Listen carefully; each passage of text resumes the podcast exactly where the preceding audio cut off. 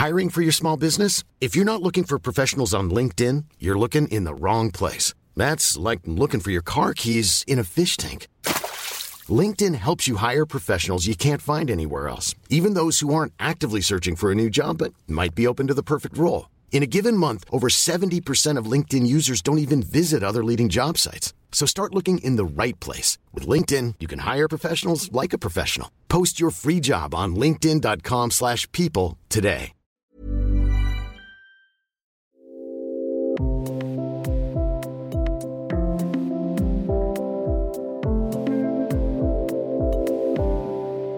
Die MeToo-Debatte ist in der Yoga-Welt angekommen.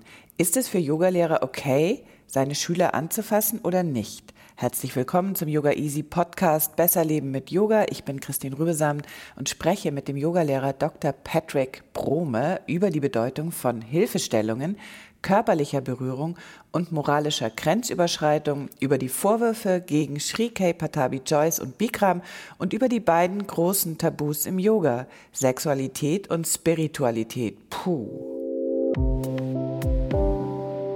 So, let's go. Anfang November hat die New York Times einen Artikel veröffentlicht, der in vielerlei Hinsicht bemerkenswert ist für uns Yogis. Es geht in diesem Artikel darum, ob und unter welchen Bedingungen Berührung, Touch, wie die Amis sagen, im Yoga-Unterricht okay ist und, oder nicht. Es gibt äh, niemand Besseren, mit dem man sich darüber unterhalten könnte, als mit Dr. Patrick Brome.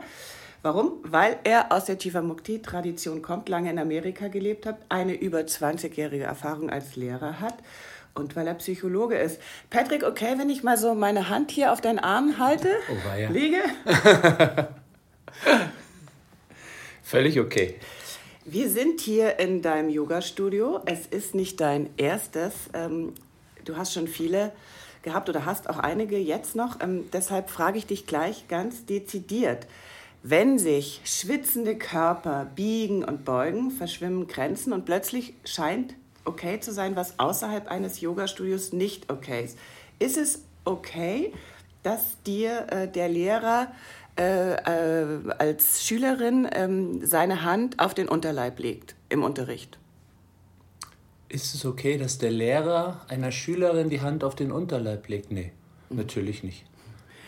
Wir kommen beide aus einer Yoga-Tradition, die, ähm, denke ich, die besten Hilfestellungen im Yoga zu bieten hat, nämlich Jivamukti-Yoga.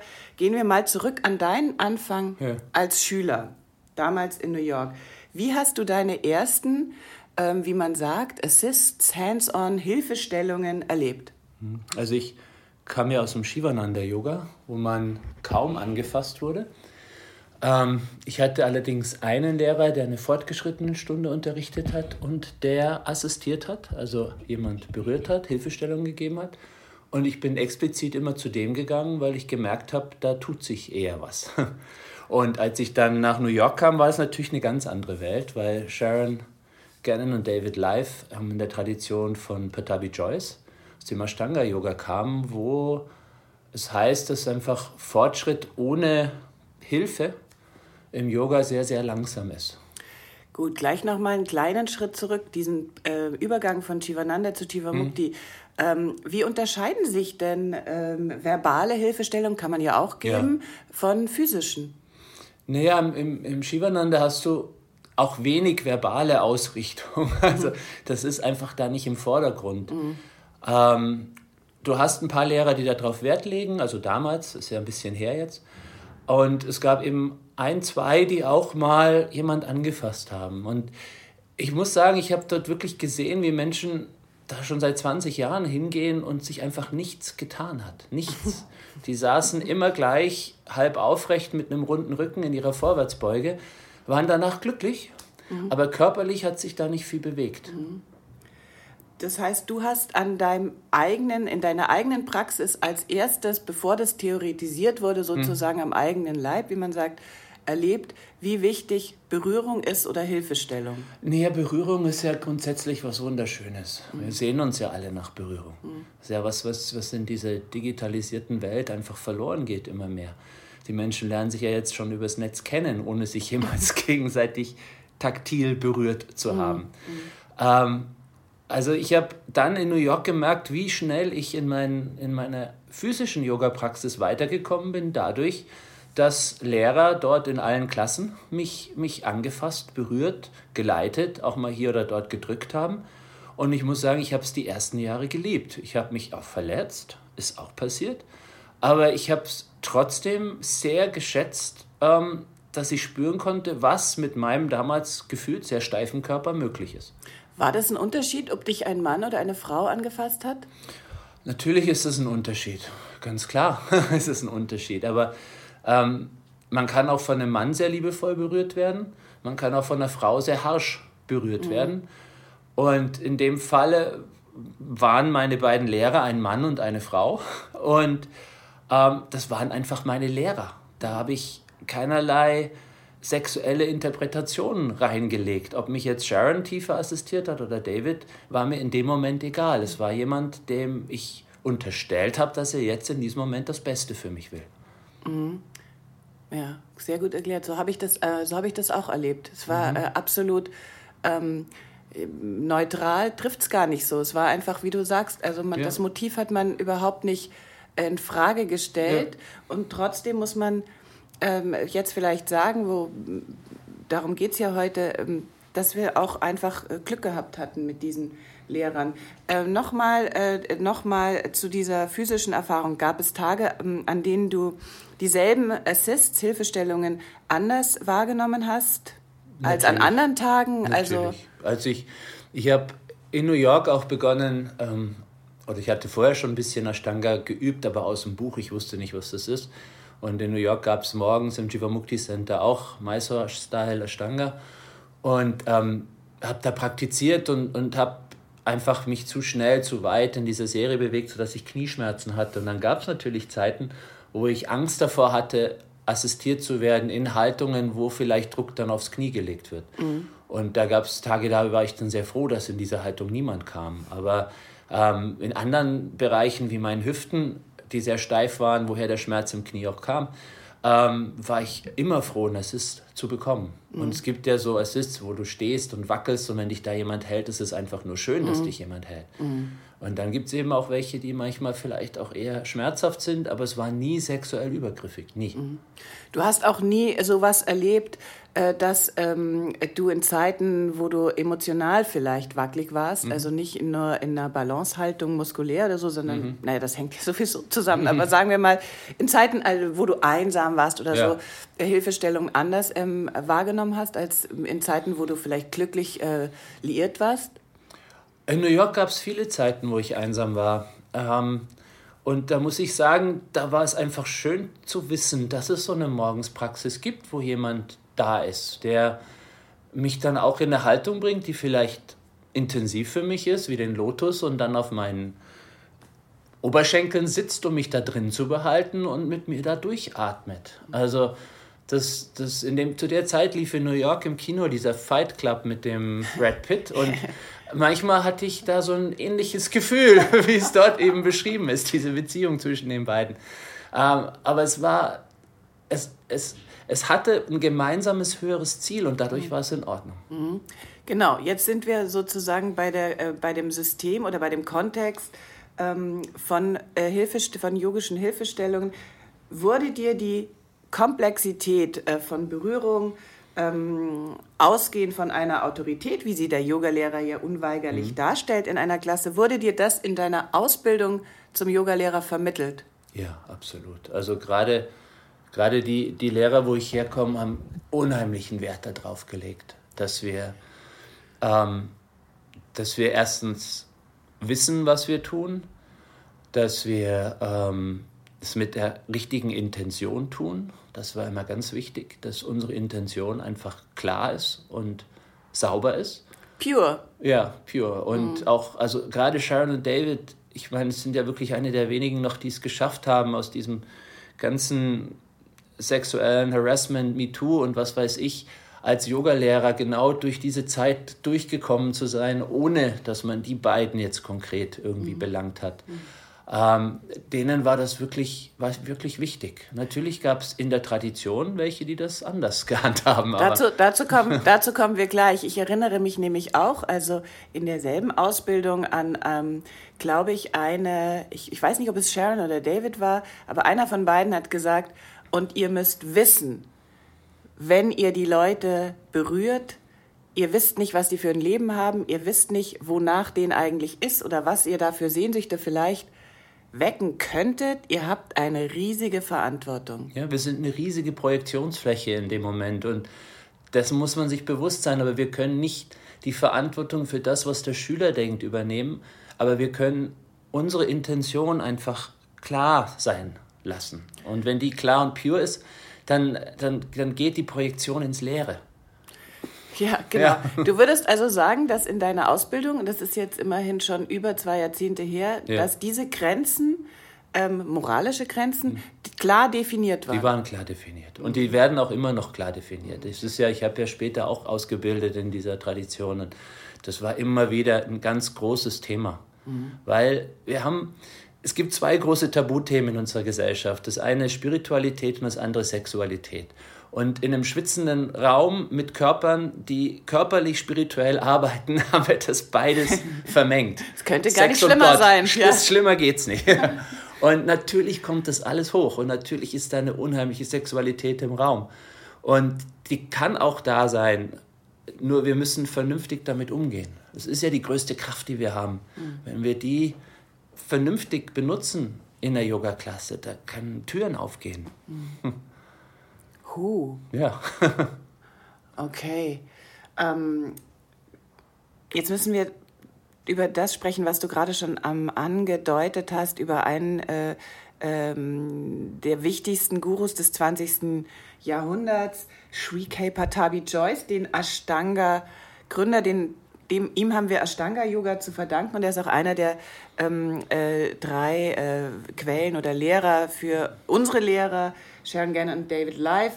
Er wurde nach seinem Tod 2009 massiv und immer noch ähm, äh, kommen solche Geschichten raus, äh, beschuldigt, ähm, seine Macht missbraucht zu haben. Also diese Grenzen, die wir gerade definiert haben, ähm, ignoriert zu haben. Vor all, zu, zuallererst was da jetzt seit 2009 peu à peu ans Tageslicht kommt, war das neu für dich?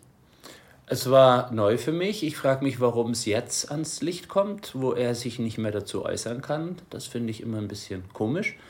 Ähm, ich habe ihn drei, vier Mal erlebt und als einen uralten Mann erlebt, ähm, dem ich also nichts, gar nichts mehr unterstellen würde ich weiß nicht, was früher war mit, mhm. mit seinen Schülern. Ich weiß, dass wirklich unheimlich starke Frauen auch, auch für solche Themen sensibel, wie zum Beispiel Nancy Gilgoff, ähm, gemeint hat, dass seine Berührungen ihr überhaupt damals Yoga ermöglicht haben, mhm. weil sie so körperlich und seelisches Wrack war, dass ein Lehrer, der sie da liebevoll durchgeführt hat, und ich weiß nicht, ob sie das jetzt ändert, diese Aussagen, weil so hat sie früher immer geredet, ähm, das überhaupt ihr erst ermöglicht hat, überhaupt Yoga zu praktizieren. Mhm. Und sie ist wirklich jemand, die ich denke, die gesagt hätte, nee, ist nicht in Ordnung. Mhm. Ich weiß von anderen Lehrern, die ich sehr schätze, dass er die Wirbelsäule verletzt hat, mhm. schon damals. Mhm. Ähm, ich denke, da ist bestimmt einiges passiert, was zwischen einigen Männern, äh, zwischen ihm und einigen Frauen passiert ist, wirklich, ich weiß es nicht. Mhm. Ich weiß es nicht. Ich habe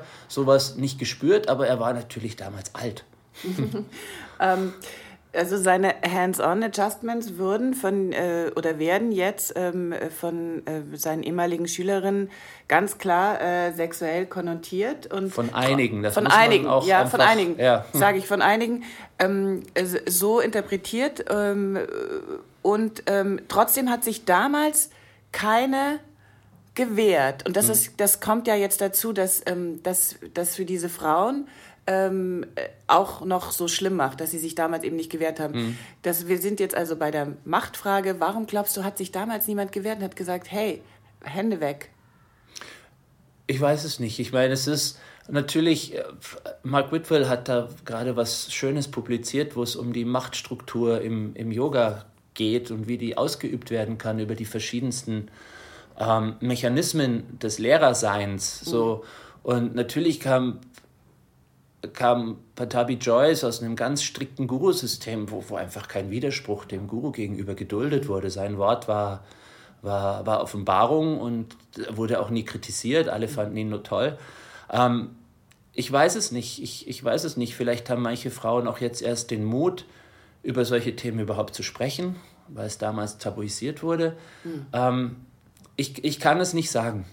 Ich glaube, du hast die Antwort eigentlich schon am Anfang gegeben, als du von den zwei Tabus gesprochen hast, nämlich ähm, Sexualität und Spiritualität. Mhm. Wenn wir davon ausgehen, steile These, dass Yoga sowieso Grenzen auflöst, per se, mhm. ja, darum geht's ja.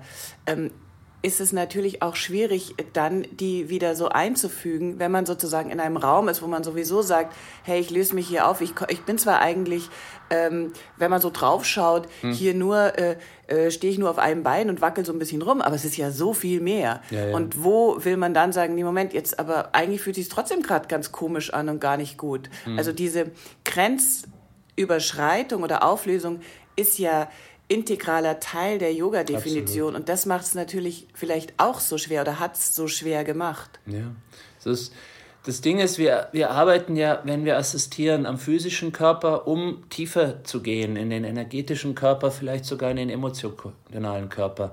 Und natürlich berühren wir dort auch ähm, Themen, wie, wie die Eckhart Tolle als den Schmerzkörper bezeichnet. Ja, und natürlich können da auch unter Umständen alte Traumata reaktiviert werden, die jetzt mit dem Lehrer gar nichts zu tun haben. Also es sind so viele Grenzen am Verschwimmen, dass, dass, dass man gar nicht mehr weiß, äh, wer macht was mit wem eigentlich gerade. Ja? Das heißt, einer, einer, ein Lehrer ähm, äh, bringt eigentlich nur so einen Beckenschiefstand so ganz leicht, äh, korrigiert es ganz leicht in mhm. Paschimottanasana, in der Vorbeuge. Mhm. Ähm, und, und dann ist aber plötzlich ähm, äh, im Kopf natürlich irgendwie der Highschool-Freund, äh, der sich blöd verhalten hat, mit im Raum. Zum Beispiel.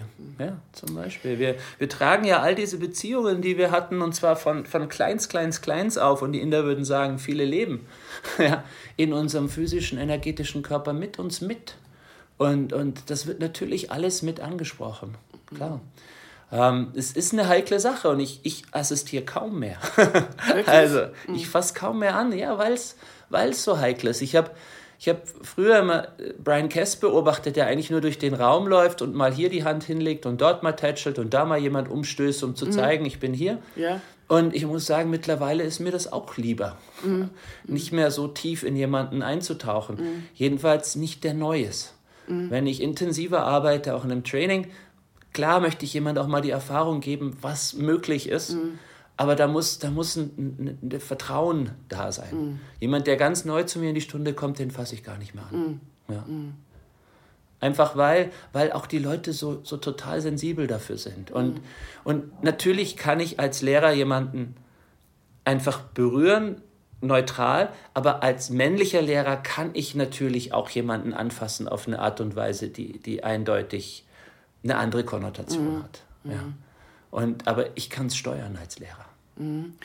Ähm, wie viele Lehrer kennst du jetzt? Wir nennen keine Namen, die äh, sich da nicht so äh, klar sind über ihre Bedeutung, jetzt auch in Deutschland, die da einfach ähm, äh, das auch äh, unter Umständen selber brauchen, diesen Kontakt und äh, selber sozusagen Energie absaugen auf diese Art und Weise ja, es und gibt, so. Es gibt natürlich eine ganze Menge unheile Menschen, die mhm.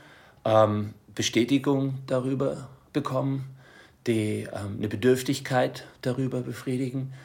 Es gibt leider auch sehr häufig, dass da sowas wie ich, ich bin größer als du mitschwingt, wo ganz viele das einfach, einfach nutzen, um sich über den Schüler zu stellen und zu zeigen, so wie toll ein herablassendes Tätscheln ist ja auch. Ein herablassendes, da habe ich, hab ich zum Beispiel mal in, in absolutem guten Wollen einen, einen Bekannten, wirklich bösartigst vergrault, asiatischer Abstammung. Er saß da und ich habe ihm liebevoll so über den Kopf getätschelt, ja. als ich vorbeigelaufen ja. bin. Und er war komplett offended davon. Also ja. fühlte sich angegriffen, erniedrigt und, und wollte nicht mehr mit mir reden. Wow. Und das war also gar nicht böse gemeint, ah. aber da sind zwei Kulturen in einem Missverständnis ja. aufeinander getroffen. Und ähm, da, deswegen, wir wissen manchmal nicht, was unsere Berührung mhm. macht.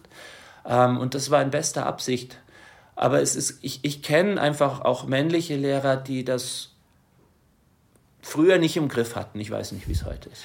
Eine Kollegin hat mir gerade im Vertrauen erzählt, ähm, das erzähle ich weiter, weil ja keine Namen fallen mhm. und äh, das eine Frage aufwirft, die finde ich, in, die ich interessant finde, ähm, dass sie einen äh, Privatschüler hat und ähm, jedes Mal in Shavasana gibt sie ihm eine Nackenmassage, hat natürlich Nackenprobleme und er bekommt jedes Mal eine Erektion. Mhm. Und dann sagte sie, Christine, was mache ich denn jetzt? Und dann habe ich gesagt, na ganz klar, lass die Nackenmassage weg. Mhm. Ähm, und sie, sie, ja, aber das hat er so gerne. Und dann sage ich, ja, ja offensichtlich. offensichtlich.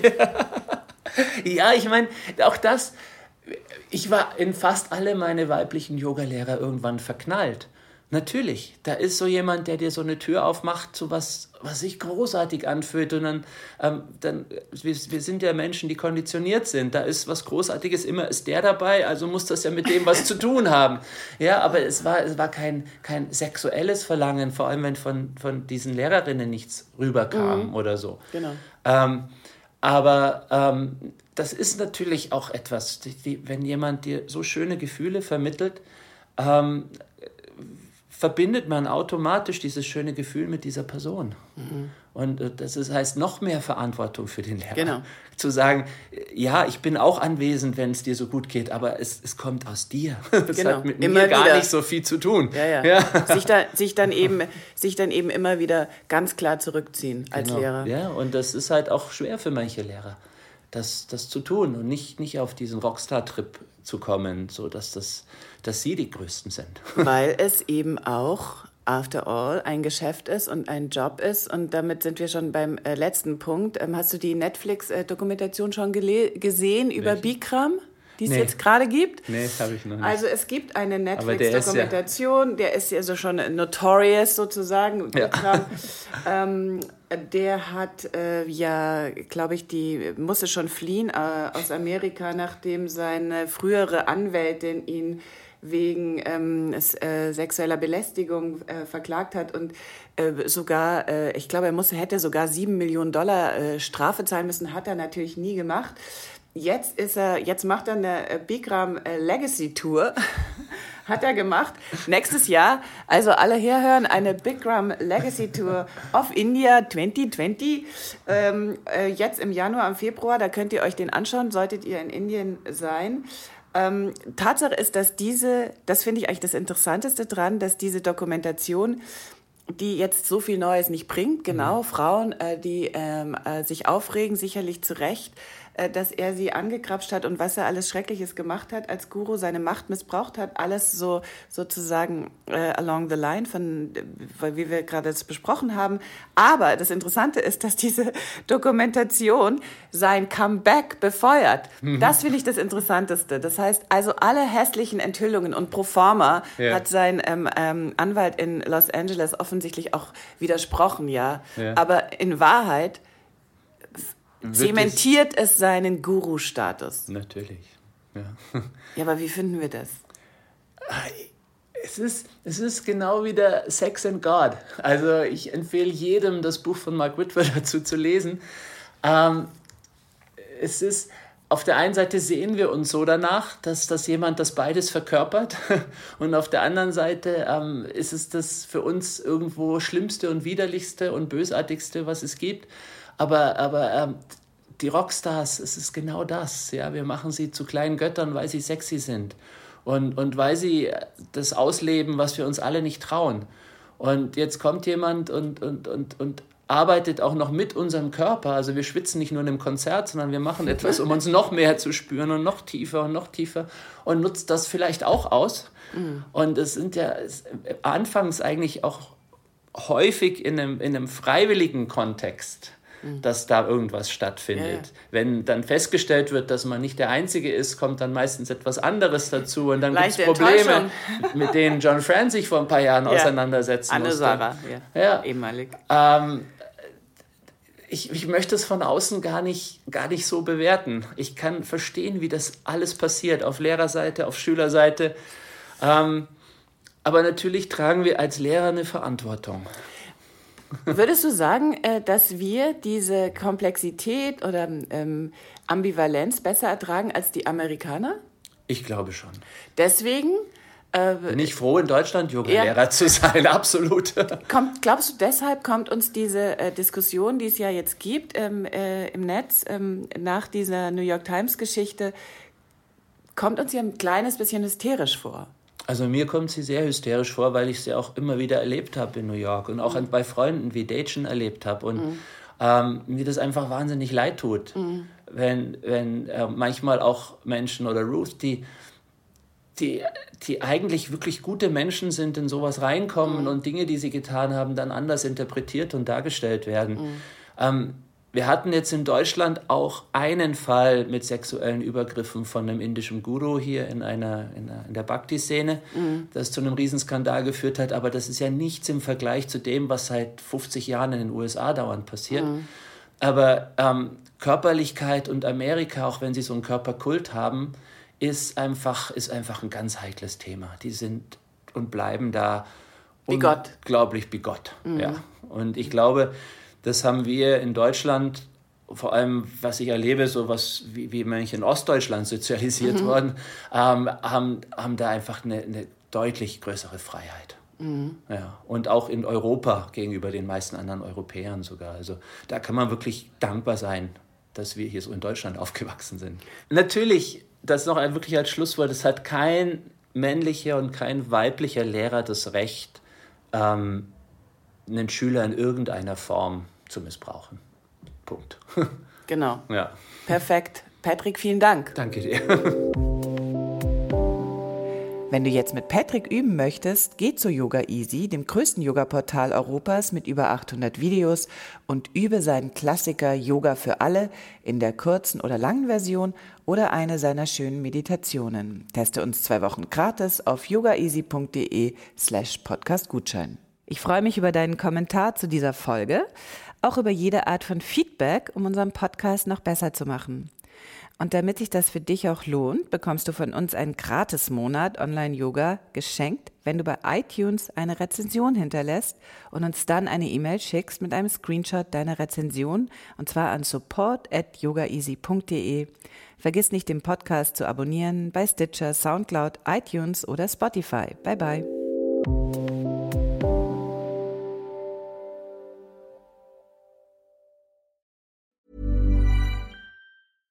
Ever catch yourself eating the same flavorless dinner three days in a row? Dreaming of something better? Well, HelloFresh is your guilt-free dream come true, baby. It's me, Kiki Palmer. Let's wake up those taste buds with hot, juicy pecan-crusted chicken or garlic butter shrimp scampi. Mm. Hello Fresh. Stop dreaming of all the delicious possibilities and dig in at HelloFresh.com. Let's get this dinner party started.